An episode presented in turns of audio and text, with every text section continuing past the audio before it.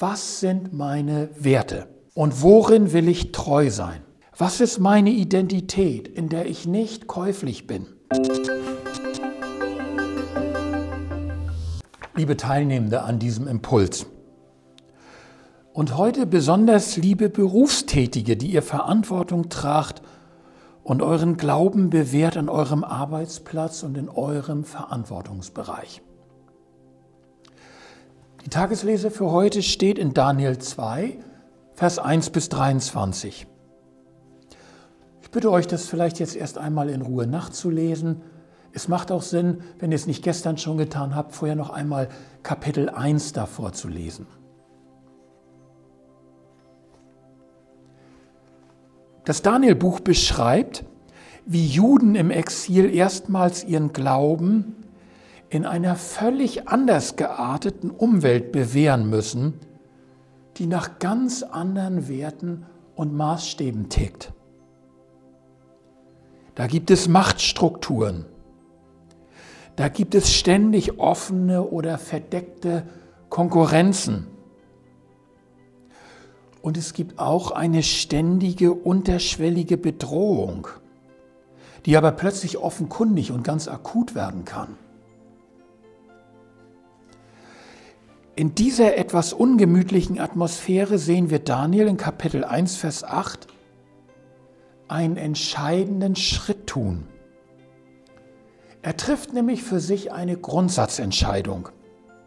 Er fragt sich, was sind meine Werte?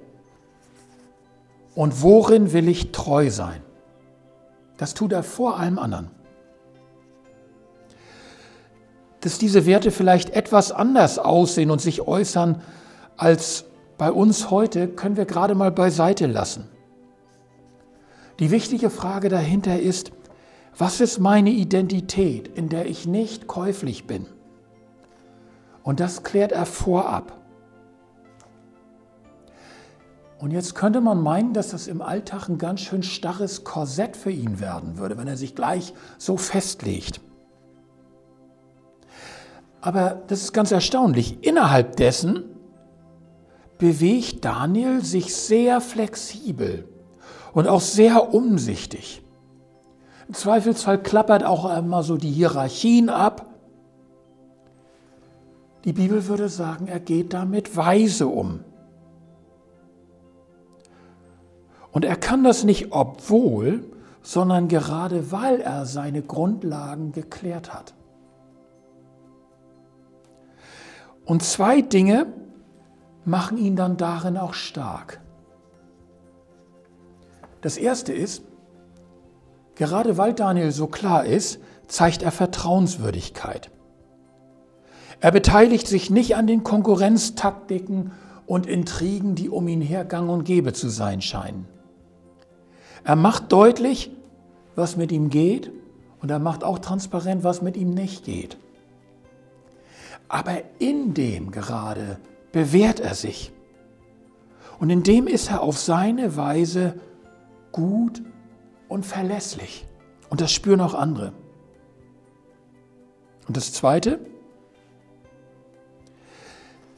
er lebt in seiner heiklen Situation im Gebet und holt sich außerdem auch Fürbittunterstützung.